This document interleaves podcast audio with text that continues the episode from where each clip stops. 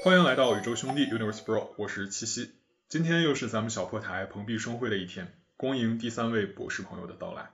老弟在前几期节目相继请来了北师大博士谈教育，哲学博士聊焦虑。今天这期咱们又抓住一个中医博士，来个大问诊。先来简单介绍一下本期嘉宾，他和之前深受大家喜爱的大可博士一样，也是我的高中同学，毕业于辽宁中医药大学的王大夫。跟大家打个招呼吧。大家好，我是医药双修的王大夫。怎么个医药双修法呢？就是说我考完了职业中医师之后呢，还学了一个中药学，后来呢考了职业中药中药师，因为中医和中药是不分家的，为了加深对中医的理解，选择了学中药，现在变成了医药双修。在我看来，医学、法学、教育学，从读书阶段到职业生涯，都需要一种惊人的职业信仰，才有可能做好。但在做好之前，能坚持下来就很不容易，所以首先送上我深深的敬意。咱们高中分别之后，你苦读了十年中医，高考的时候是怎么选择中医药大学的？嗯，这个问题说起来是家长们不喜欢的理由，因为是看了一些小说，尤其是在高中时期看了很多武侠小说啊和古代背景的小说，那里面通常都会出现一个妙手回春的啊，能够活死人肉白骨的医生。那个时候我非常的崇拜这样的医生，后来查了一些书籍，发现中医和传统文化又有很深的联系，嗯，我就更喜欢中医了，最后决定报考了中医专业。你擅长中医这个领域的哪些具体方向呢？或者说是哪些症状和问题？擅长其实我觉得还算不上，因为我现在临床的时间尚短，主要应该说是。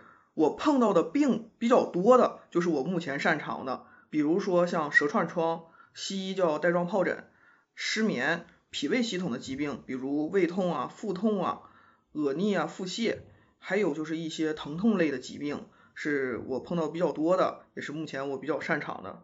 我记得今年年初看到过一个热搜，大概意思是说，颤抖吧，疫情三年后的医学毕业生就要亲手给你治病了。你觉得疫情对你们今后从医的影响大吗？我觉得还是有一定影响的，但是呢，没有网上说的那么夸张，只是一种玩梗而已，我觉得不用当真。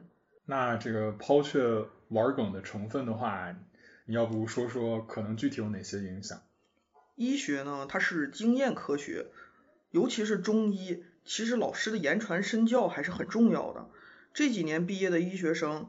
临床的时间要少很多，不利于他们临床上的一些经验积累。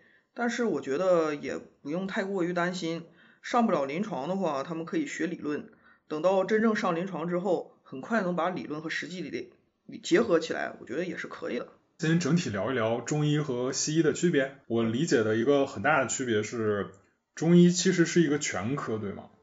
可以这么理解，中医学理论体系的最主要的特点。是整体观念和辨证论治，这就决定了中医不能头痛医头，脚痛医脚，可以说它是一个全科的概念。整体观念和辨证论治，是的。那我们从这个角度，你给大家讲讲中医治病的逻辑是什么呀？那我就举个例子来说吧，眩晕这个疾病，很多人其实现在是有的。提到眩晕呢，其实。在西医看来，或者说大部分普通人看来，头晕、眩晕就是头晕嘛，就觉得应该是，嗯，血压出现的问题，或者是头出现的问题。要如果说这个患者去西医那儿看的话，也首先是量血压，看看高不高。如果不高的话，去拍一个头 CT，看看是不是颅脑内有什么问题。如果要是要是都没有的话，再去选择一些对症治疗。但是这个病呢，如果在中医这地方不是这么看的。不过呢，由于现代医疗的诊疗规范的要求，就是在我们中医这儿，你眩晕来了，其实也是需要查血压和头 CT 的。这其实是一个排，这常规的检查也可以说它是一个排除的检查也可以。在这个常规检查结束之后呢，进行中医的特色的疗法。关于眩晕，中医古籍里面有这么一句话，叫诸风吊眩，皆属于肝，要考虑。是不是肝的问题？就这个眩晕要考虑是不是肝的问题。中医的肝和西医的肝呢，又不是一个东西。中医的脏腑更偏向于是一种功能，但是这个问题呢，说起来很复杂啊，这今天可能不能展开来说。只要大家知道中医的脏腑是一种功能，那所以中医的肝呢，也是也是指的肝的一种功能啊就可以了。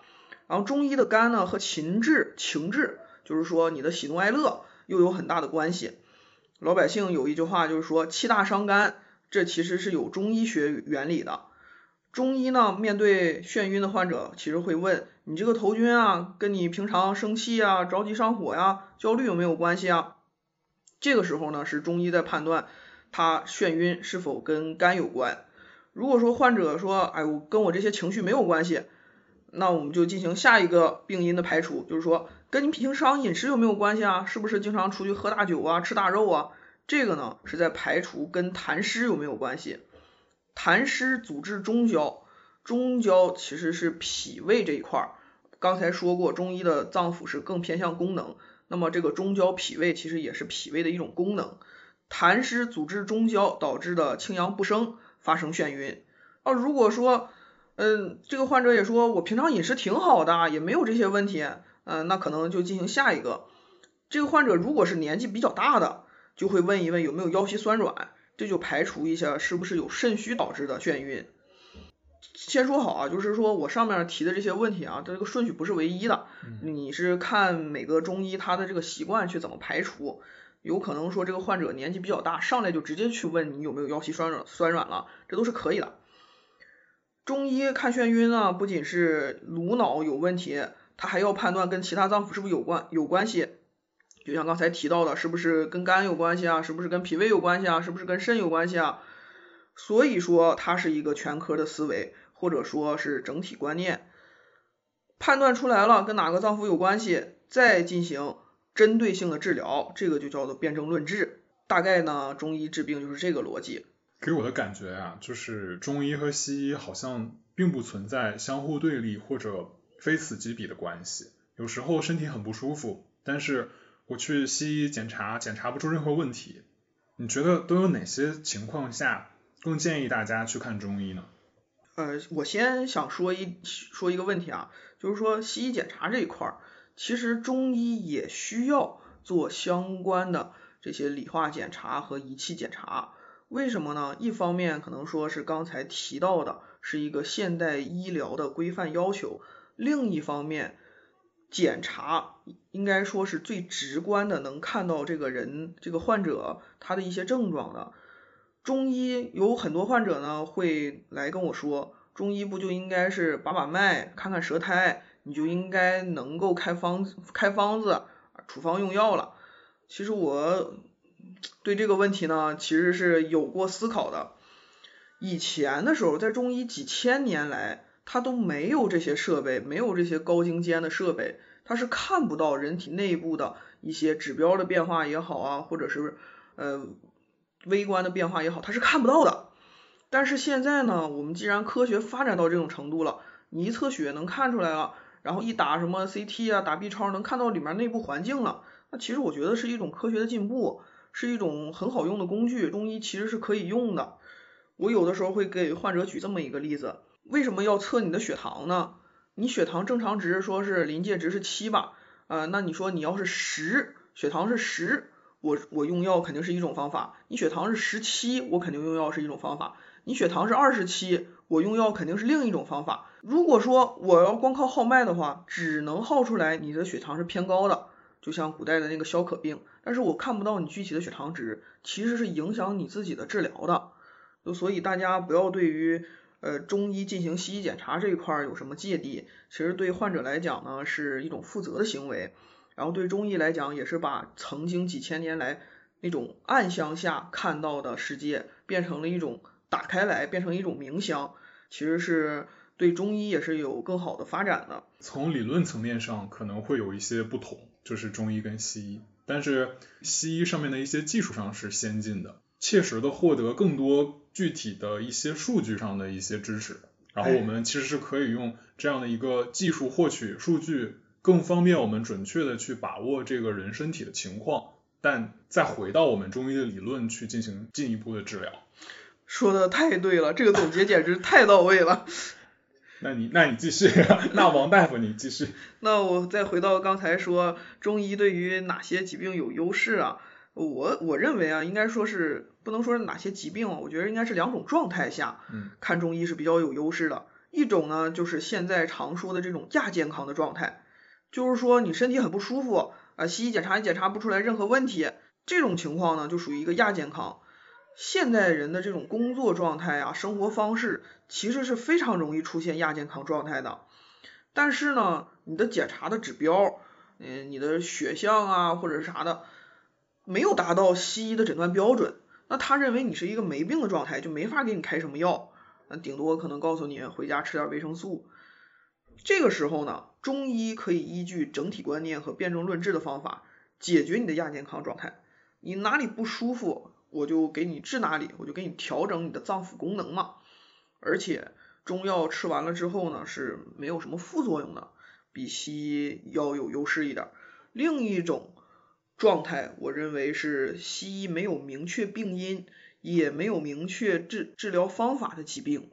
这种，嗯，这种病呢，应该怎么说呢？像有一些什么综合征，就是说西医没有明确的病因，然后也没有明确的治疗方法，或者说有一些疾病，西医直接就建议用激素的这一种的，都属于这种情况，因为没有特效药嘛，他才选择用激素。就像这种疾病呢，中医也是比较好的，就治疗起来也是比较好的。但是不过呢，治疗这种疾病吧，中医能治好，但是在西医看来呢，你治好了只不过是一个偶然的现象，他不会认为你可以变成一种普遍现象，所有放之四海皆准，他不会这样认为。这个其实是跟中医刚才讲到的整体观念、辩证论治是有。呃，有关系的，因为每一个人他是有个体化差异的，即使是同一种疾病，它也会有，也有可能是不同脏腑引起的。就像刚才举例那个眩晕，它可能是有多种脏腑引起的。所以说呢，中医在对这样的患者进行处方的时候，他每个人开的汤药是不一样的，可能会有一些相同的药，但是更多的是不一样的。这样一来，西医就会认为中医的治疗。是有偶然性的，因为你每个人不是全都一样的药嘛，那你怎么能说明你治这同一种疾病是有效的？西医有这样的一个观念，它不符合西医的逻辑，就说白了就是，就缺少一些标准化的东西。对，缺少西医追求的那种循证医学的数据，这个确实是中医的一个嗯劣势吧，应该这么说。但是吧，就我们作为求医者来讲，我只是想去解决我身体的这些不适。那么我认为不必要去追求西医的那种科学理论，只要想到我这个病中医能治好，那其实我觉得就可以放心大胆的去寻求中医的帮助。我认为是这样的。那刚刚我们讲到去看医生，我会觉得西医院会有更明确具体的一个专长，就是说到那些不同的医院名字的时候，大家可能大概就知道他擅长解决哪部分病症。但是提到中医的话，给我感觉好像都是某个老中医远近闻名，然后大家奔着某个人的名气去的。虽然西医的专家号也有点相似，但是中医好像这一点表现的就更极致。应该怎么选择去哪儿看中医呢？大致分为哪些情况下去哪儿看什么样的中医合适呢？这个啊说的确实没错啊，西医院的专家啊确实有更明确的擅长的领域。呃，我的老师啊。我我的一位老师做过这样的一个比喻，我觉得这个比喻呢还是比较恰当的。他说呀，学习西医呢，就好像是你从树干开始学习，逐渐的往树枝上去学习，最后呢，你要精通到某一片树叶上。但是你学习中医呢，是从树叶学到了树枝，再学到了树干。等你真正学到树干的时候，就说明你所有的树枝和树叶都已经掌握了。就这个时候，你自然而然的就会成为一个名医。所以说呢，越是有名的中医，他其实并没有专攻的领域，或者可以说他是什么都会的。嗯，去哪看中医比较合适啊？我认为呢，看中医最大的一个原则呢，是要保证用药安全。因此呢，我建议，如果从来都没有看过中医的人，还是上当地的中医院。市级的或者省级的中医院都行，你要去那儿看，为什么呢？大医院啊，虽然说不能保证每个大夫的水平那么高，但是至少你去那儿吃开药是吃不坏身体的。如果说一开始就奔着一个门庭若市的诊所去看病，我感觉啊风险还是挺高的。你不能排除说民间有高人，民间有名中医，但是呢，诊所的医生总体来讲还是可以用良莠不齐来形容的。别看他那地方排队的人挺多，但是他对中药的掌握啊不一定很精通，有的时候他开的量会很大，这种量开很大的量，它可能对人体呢会产生一些伤害。短期的感觉好像是我症状迅速缓解了，但是。长期而言呢，可能会对肝肾造肝和肾啊造成一些损伤，这也就是中医，这也就是西医经常去批评中医的。你们中药吃时间长了会出现肝肾损伤、肝功异常、肾功异常。嗯，这个问题吧，其实我跟诊的时候啊碰到过，还真是汤药吃出肾损伤的。但是后来呢，他这个肾损伤呢是怎么治好的呢？还真就又吃中药调回去的。就所以说呢，你看啊，中药造成肝肾的损伤呢，不是绝对的，其实是跟开的药有关系。那开的药呢，就是跟这个医者他自己的水平是有关系的。所以说呢，我还是建议一开始看中医的时候要去大医院，要去正规的医院，他这个至少对你的身体是不会产生损害的。可能说对你的症状缓解呢，也不会那么快，啊，长远来讲的话，对你还是有好处的。但是如果呀，第二种情况是，如果你的亲戚朋友们，他们本身就是在一些诊所看过中医的，他们用药之后呢，也觉得效果很明显，然后也比较安全，没有任何的肝肾的损害，然后身体也没有其他的损害，那这个时候呢，你就可以跟着他们一起去上诊所看中医，也应也就是说，那个诊所中医呢，就等于是有一个呃保证了，有一个安全的保证。不管怎么说呢。还是最大的那个原则，一定要保证用药安全，才是看中医的根本。不然的话，那得不偿失。你说你看个中医，再把身体看坏了。挂号看医生的时候，我会特别紧张。一方面我会不希望自己病情严重，一方面也怕自己的描述不准确，这样的话得到医生同样不准确的一个诊断。中医问诊一般啥样？你给说说呗，就是或者咱俩模拟一下。模拟一下，我觉得可以啊。首首先说啊，中医诊断包括什么呢？包括望闻问切四诊。一次诊疗过程呢，这四部分其实是都要包括的。但是呢，顺序不固定，主要是看那个中医的习惯。反正最后四诊都进行了就可以了。现在不管是在哪儿呢，一般都是一个诊室做一个中医，他那个桌子上呢会放一个小的脉诊。哎，首先你来了，你步入诊室的那一刻。这个中医其实已经开始关注你了。首先进行的这个，听着像面试，哎，差不多，跟面试也差不多。为什么呢？因为你首先他进行的呢就叫望诊，呃，就是说先打眼一看，看看你这个神态是什么样子的，你这个眼睛啊是有神呢还是无神呢？其实说这个神这个东西啊，是最能反映出这个人脏腑功能活动的，他的现在的一个大概什么样的状态呢？都是通过神都是可以表现出来的，嗯，记还记得扁鹊见蔡桓公的那个故事吗？说扁鹊在那儿一站，站了一会儿，看着这个蔡桓公，看了一会儿，他就说了：“君有疾在腠理，不治将恐深。”他看着你，好像就说你有病，哎呀，是吧？国君那肯定不愿意啊，你没事说我有病。但是确实，事实证明扁鹊是不是有道理呢？是啊，最后他就是，病入膏肓。哎，对，病入膏肓了。所以说呢，一中医一直沿用下来了。你一进门先看你一眼。不过呢，就像你说的，大多数的患者看到大夫以后会紧张。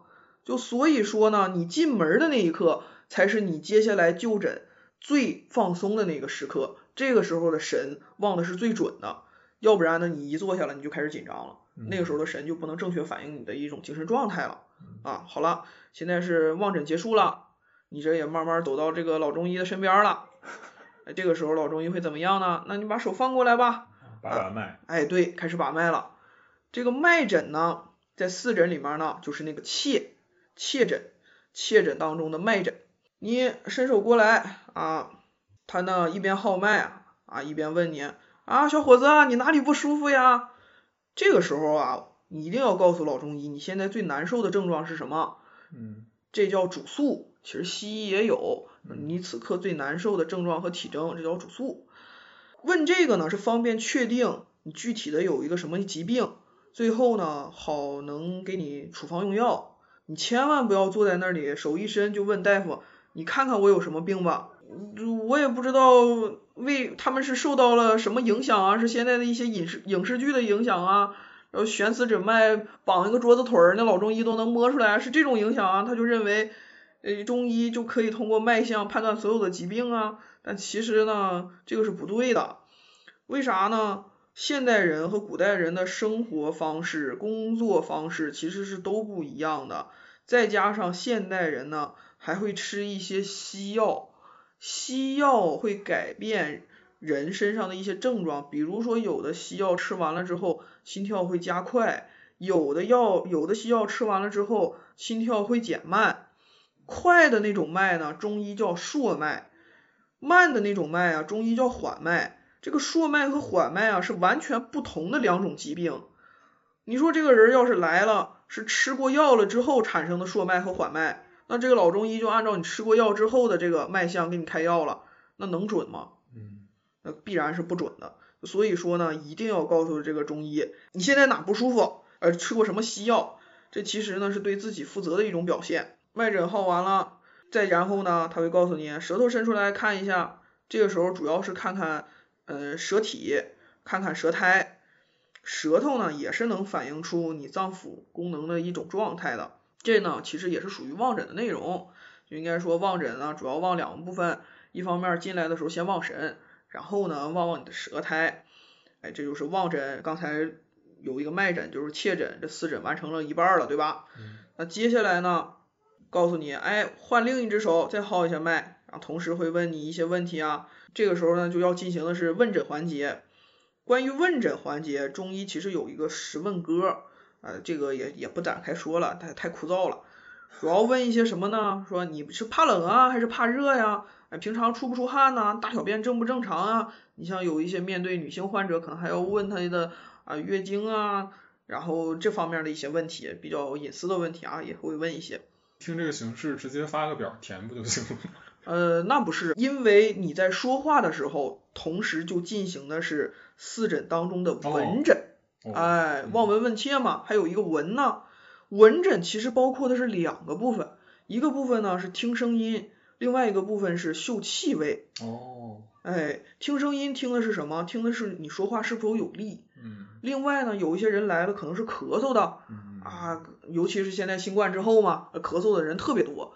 你咳嗽的声音每个人也是不一样的。如果说你仔细听的话，然后还有像有一些胃病来了呕吐，嗯，这个呕吐的声音其实也是不一样的。嗯。然后嗅气味，听完声音之后嗅气味。你比如说有一些脾胃病的患者呢，他有很明显的一些口臭。嗯。他说话的时候，这不就闻到了吗？哎，当然了，我们不是说说他怎样啊。因为你毕竟来了呢，是患者，这是一个症状，我们是可以帮你治的，并不是对他有什么意见哈。这个还有呢，一些特殊的疾病，比如说糖尿病酮症酸中毒的时候，它会出现烂苹果味儿。那这个患者一进来了，感觉他就是一股果园的气息，其实第一反应就是这个病患这个患者病危了。哦。而这是嗅气味。其实像这种。呃，糖尿病的酸中酮症酸中毒吧，其实西医也会闻啊，这个闻气味这一点不是中医特有的，西医也有哈，是咱得说清楚，不能说回头这西医说那那闻气味也是你们只有的吗？你们独有的吗？那不是不是，闻气味这一块西医也有，整个这样呢，我们就完成了整个中医的望闻问切，望闻问切完了之后呢，哎，我综合给你判断一下，你应该是什么病什么症。然后开一个方子，交钱拿药吧，回家喝喝喝看，喝它六到八周，回来再看怎么样。我在这个录制这期节目之前，也收集了一些来自朋友的问题。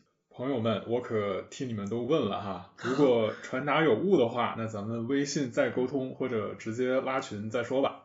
那下面开始了。好，第一个问题，中医给我的一个比较刻板的印象就是，一切病症的内在原因都是因为湿气重。然后祛湿可以治百病，你对这种刻板印象是什么看法？我不认为湿气重是一种刻板印象，还是那句话，现代人的生活方式、工作方式确实很容易产生湿气，或者说很容易让湿气影响到自己。但是呢，现在宣宣传的这种祛湿可治百病，我对这个还是持保留意见的。不过呢，中医有这么一个说法，百病皆由痰作祟。我有的时候觉得他们是不是把痰和湿搞混了，搞到一起去了，没有作为一个区分。那你先说说，就到底啥是湿气啊？湿气这个主要分为，应该这个讲起来呢，其实话也很长。呃，简单说呢，它其实是分为外感的和内生的。这个呢，呃，外感和内生啊，也是中医判断邪气的一种方法。认为一方面是外界外界的一些病邪，嗯，就有点像什么病毒啊、细菌啊，就等等这些东西吧。就是西医是这些，但是不能完全对完全等同哈。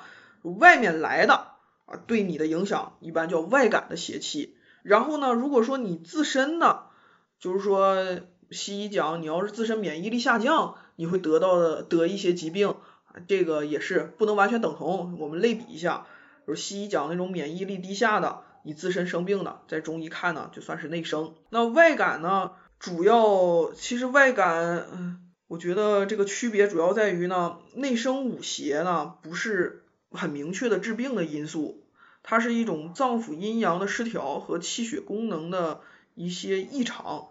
就像刚才说的，类比到西医那儿，应该算是一种免疫力低下。然后外感六淫呢，就是刚才说的。类比到西医那儿，就是外界的一些细菌啊、病毒啊对你的一些影响，就大概可以这么理解吧。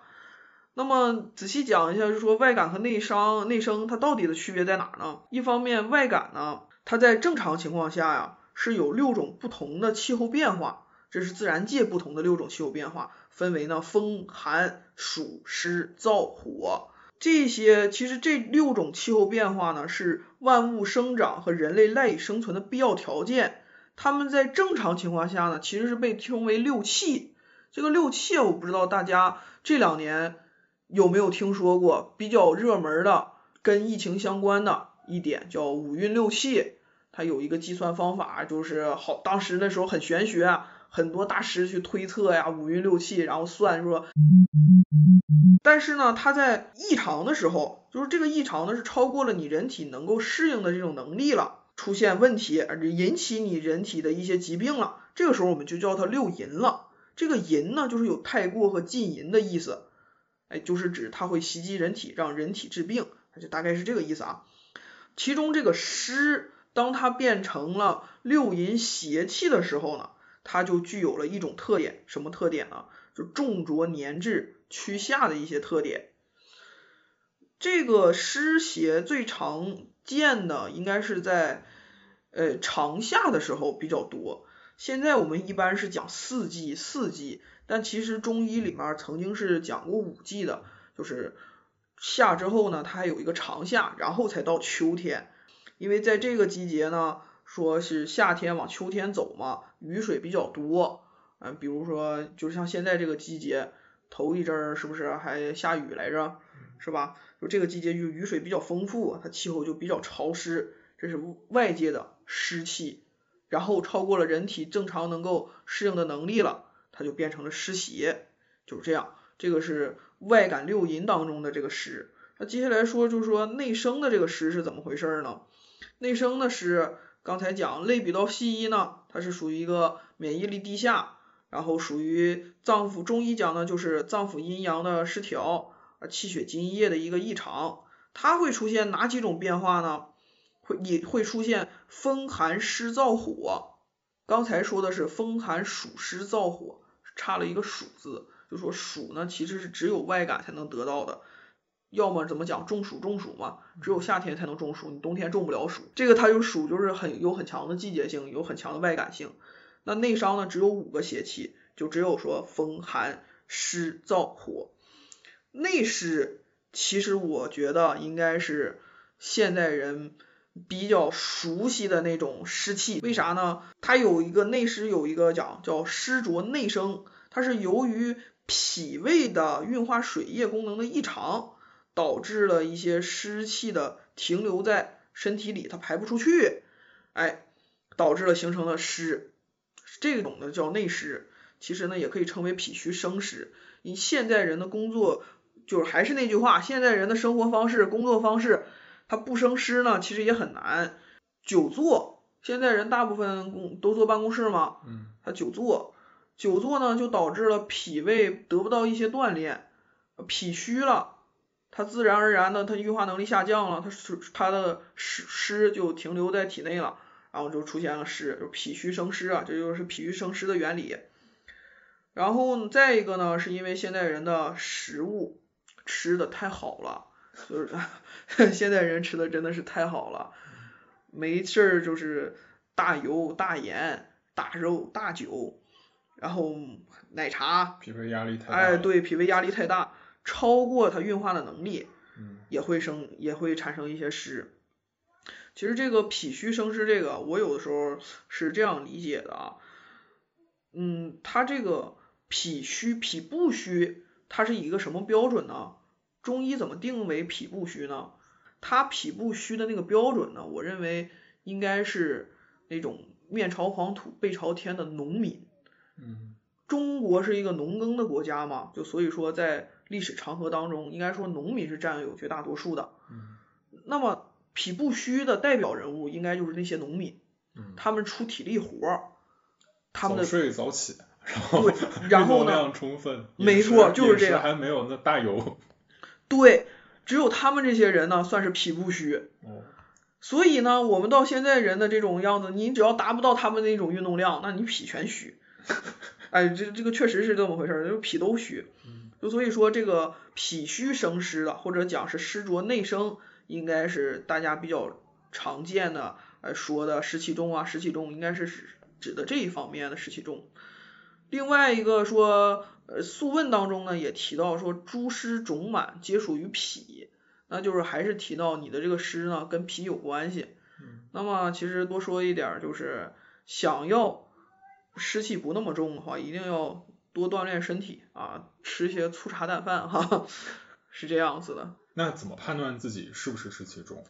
呃，我觉得有两个非常简单易操作的方法哈，但是这个。要真操作起来呢，我觉得是不是还有点啊？普通人是不是接受不了？就是看大便是否正常。嗯。一般啊，如果说大便偏黏，就是说你上完厕所了之后还去冲，冲完了池子上感觉冲不干净，还有一些东西的那种冲不干净的那样，那个可以反映就说明你有湿气。这刚才不是说了吗？湿邪有一个特点就叫重浊黏滞嘛，它这个黏滞就是挂池子这个。另另外一个呢，症状是说大便之后感觉排的也挺顺畅了，但是站起来了就觉得好像没变干净啊，这种也是一种粘滞的表现。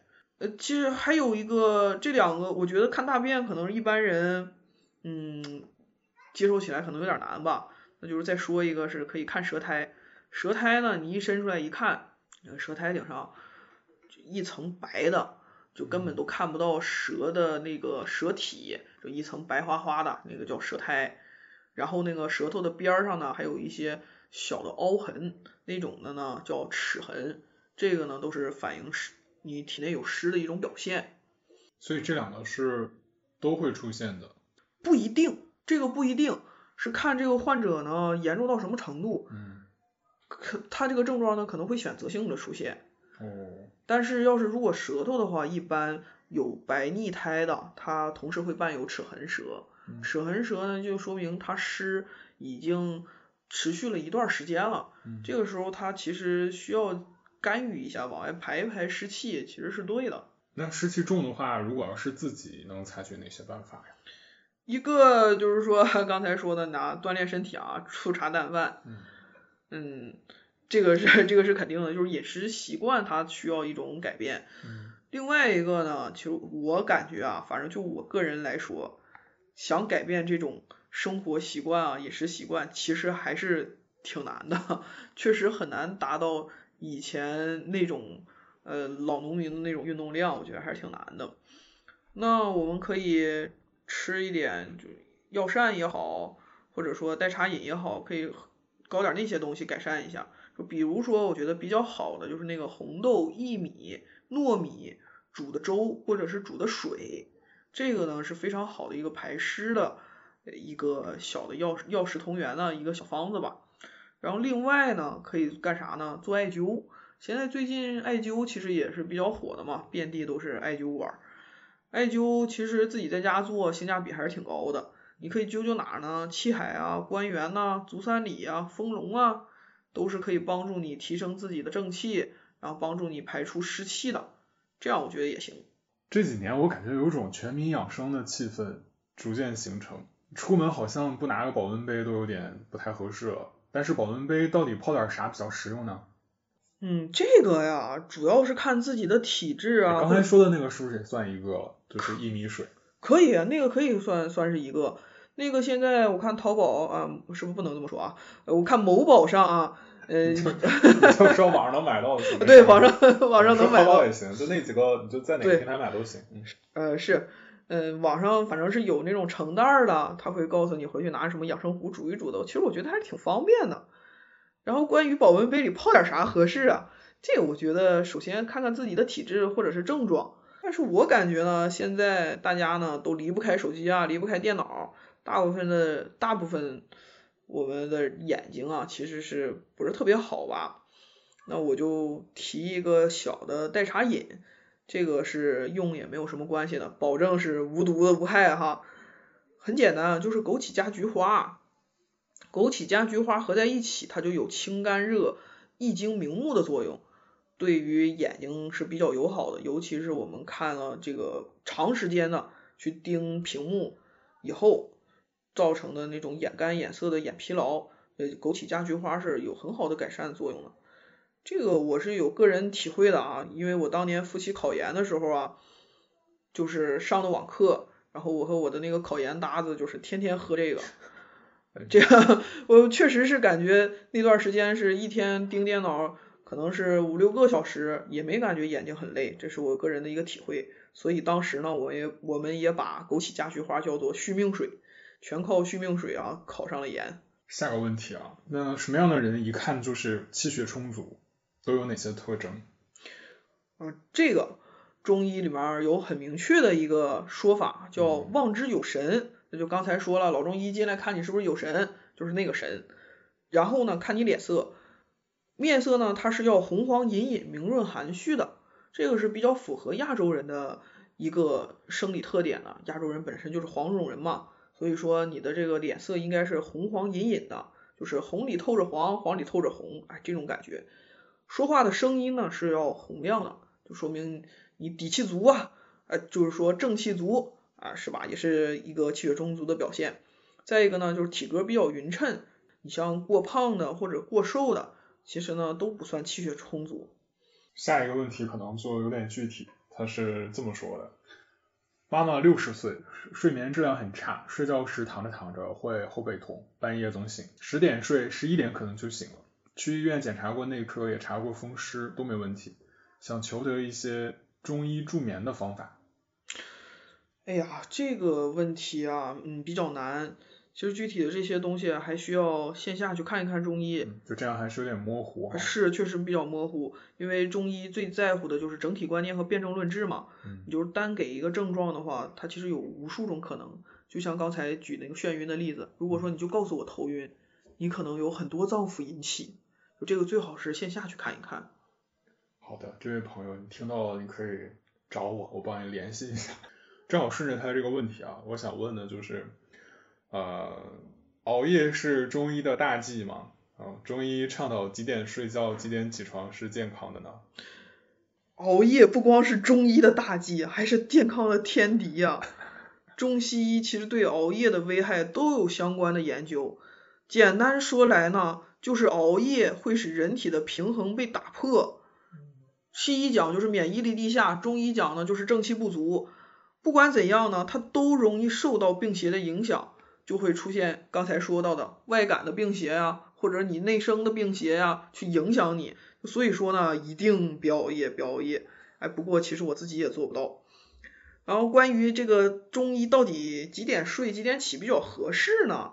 其实应该讲叫顺应天时，中医讲要顺应天时，怎么个顺应法呢？我们参考一下《黄帝内经》关于睡眠养生的相关的一些记载，就是说春天啊，其实是万物生发的季节，这个时候应该早一点起床，大概是六点左右。晚上呢，如果比较年轻啊，就是二十几岁，呃，这这种年轻人啊，你可以稍微晚一点，十二点，不要超过十二点睡觉。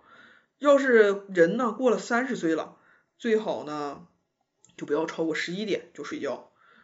这是春天。夏天呢，建议早上也是六点起床，晚上可以晚一点睡。为什么呢？因为夏天的时候是天气下降，地气上升。它整体的日照时间比较长，所以说呢，你晚上可以稍微晚一点睡，呃，比春天的时候再推迟一个小时也行，或者说你还是卡在十一点睡觉也可以。等到秋天了，天气转凉了，这个时候就应该早点睡了，就八九点钟，就比夏天的时候再提前一个小时，这个样子。早上呢，还是选择六点起，因为天亮了嘛，太阳出。太阳出来了啊，日出而作，日落而息。冬天比较寒冷，其实冬天应该是晚上早上呢晚点起，晚上早点睡。一般早上起床应该是在早上七八点钟起床比较合适，晚上呢是七八点钟睡觉比较合适。简单总结一下，就是春天呢应该早睡早起，夏天呢应该是晚睡早起，秋天呢还是早睡早起，冬天呢是早睡晚起。呃，这个冬天啊，早睡晚起啊，保证充足的睡眠，其实是大家都比较想的。不过现在这个工作环境，你导致你冬天不可能让你晚一个小时上班，我觉得还是挺糟糕的。就是职场很残酷，然后人生也很残酷。那怎么有没有可能通过一些方法缓解一下熬夜的伤害呢？首先啊，我想说，没有什么能代替睡觉。说睡觉这个东西，呃，中医讲，我们主要讲中医啊，中医讲它是一个自我修复的一个过程，是你神，你你的心神要回归到你的人体，然后它进行休息，它去自我修复的一个过程。如果说你不给它充分的时间让它恢复，那你的健康就会受到一些影响。但是呢，想要把这个危害降到最低。其实可以尝试搞一点中药喝喝，就像刚才说的那种亚健康状态，其实是可以喝中药的。也可以呢，搞一点补气血的代茶饮。嗯，这个因为是一个人，每个人体质不一样，就也不好给大家一个什么方子，因为你要恰好不适合的话，其实是适得其反的。但是呢，总而言之啊，不管是什么样的一个方子，它都不能代替睡眠。能睡觉就多睡觉，没事儿像现没事儿呢就躺平啊睡觉，其实是对健康最好的。那有没有什么就是可能应对一些人睡眠质量不太好，可能会有点失眠的一些方法？可以做一些运动。呃，是这个运动具体一点呢，是可以做一，确实可以，五禽戏是可以的。然后呢，五禽戏可能比较难操作，其实八段锦我觉得是比较合适的。八段锦特别火，尤其疫情的时候超级火。嗯。对，因为八段锦呢，我后来也是仔细的研究一下，它是整个你的脏腑功能它都给你调动一遍，而且八段锦现在因为它比较火嘛，现在还有一个央视，嗯，央视有一个央视版的，我觉得那个讲解的也非常好。他就会告诉你每一个动作，我们是为了拉伸哪里，为了锻炼哪里，哎，我觉得还是挺不错的。嗯，这样的话练一练八段锦，其实比较有助于你激发全身的经脉，你全身的经脉通畅了，其实对于也有助于你的睡眠，你这身体不是那么疲劳了嘛。嗯。然后你睡觉的时候也会感觉到比较安稳，可能入睡也比较快，我觉得这个是可以的。八段锦强强烈推荐八段锦啊。嗯。一睡觉就做梦。一晚上能做三个大梦，做梦有时候生气，有时候紧张，有时候大笑，甚至气醒过，笑醒过。这样睡醒后感到很累，怎么能少做梦或者少做这些情绪激荡和累人的梦呢？少年，我这里有一块千年朱砂，你要不要了解一下？啊，开个玩笑。不过朱砂呢，在中药里面确实有安神的作用，因为它是属于一种矿石类的，矿石类的其实它是有一种能量场在的。呃，比如说你就像这两年都嗯不建议用大理石台面嘛，都说大理石台面有辐射嘛，其实那其实就是一种能量场，它确实是存在的，说不清道不明吧，反正是你搞一块朱砂放在枕头底下，其实呢有帮助你安神的作用。更严重的一些症状啊，做大梦的那种的，专门有一个中成药叫朱砂安神丸。哦，它就有一个镇惊安神的作用。其实有一些朱砂安神丸，其这实个也是没有什么禁忌是吗？就谁吃都行是吗？呃谁吃都行，因为它是一个成药。嗯但是呢，因为有朱砂呢，不建议常年吃，建议吃一段时间，停一段时间，比如说吃十天，可能再停十天这个样子。它成药的话，方子是固定的，嗯你不能因人而异改方子。就像刚才说的，可能有一些患者呢，病的时间长，或者说是吃的药不太对劲儿，他肝肾已经有损伤了，你就嗯不能建议他吃太长时间。嗯但是我个人感觉朱砂安神丸啊，比较适合那种，呃，年纪偏大一点的，然后做梦非常激烈的，是特别好使的。少年的话，其实我不太建议用这个药，这个药劲儿有点大。也不是少年，就是可能，但也不是很大，就是怎么说呢？风华正茂，但也不是少年吧，算是青年吧？啊、那这种呢，年轻人呗，年轻人其实吃这个，我觉得劲儿有点大。哦，这个那还是就是买块朱砂呗。买块朱砂可以，然后其实也有一些相相应的一些代茶饮什么的，嗯其实可以啊，私聊联系一下，给你辩证一下。主要就是我不敢推荐太多的那种代茶饮的方子，嗯我怕普通人辨别不了自己的体质是什么样子，他就乱用。然后要是说起为什么有的人会做这样的梦啊，其实是有关系的。就是你像要如果是年轻人的话，就最直接的就是你跟你白天工作有关系，工作压力太大了，过度劳累了，嗯过度兴奋了。我刚才也说了，你睡觉呢是让心神回到身体里，它进行一个休息这样的一个过程。那么你过度兴奋了，过度劳累了，导致这个心这个心神啊，这个神就在想，我是不是应该一直工作呀？我我我我也不想回去睡觉呀。这个神有点卷。啊，是啊，神卷起来了怎么办？然后所以说呢，心神不能回到他的居所，这就是常说的神不守舍的行为。嗯。那这个呢，哦，所以有的时候其实梦里真的有可能产生一些灵感的哈。呃确实是，确实是要也是一种思考的形式。对，哎要是从中医点上讲呢，是这么回事儿啊。嗯解决的方法呢，肯定是白天工作不要太忙，不要太累，我觉得是不可能。所以说呢，肯定还是需要，呃可能是需要一些药膳呐、或者是代茶饮。这个的话就是个人具嗯，那个个人来哎呀，有各各自独特的方子，这个我们可以以后再再探讨。